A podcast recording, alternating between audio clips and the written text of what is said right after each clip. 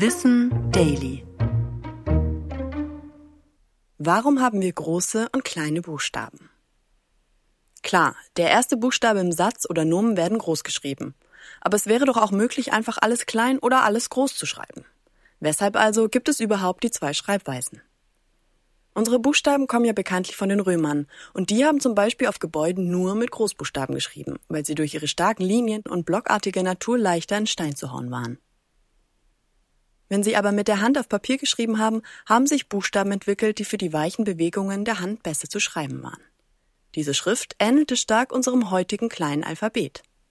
Die Buchstaben haben sich über die Jahrhunderte weiterentwickelt und wurden denen, die wir heute kennen, immer ähnlicher. Aber diese Alphabete, also das Große und das Kleine, wurden nie zusammen in einer Schreibweise benutzt. Mit einer Ausnahme. Viele alte Schriften begannen mit einem überdimensionalen Buchstaben des großen Alphabets. Dieses Stilmittel wurde im 8. Jahrhundert von Mönchen beim Transkribieren alter römischer Schriften übernommen, und sie begannen in ihren Abschriften jeden Satz mit einem Großbuchstaben. Im Zuge der Renaissance wurden diese Schriften fälschlicherweise für authentische römische Schriften gehalten, und man begann nach deren Vorbild alle Satzanfänge groß zu schreiben.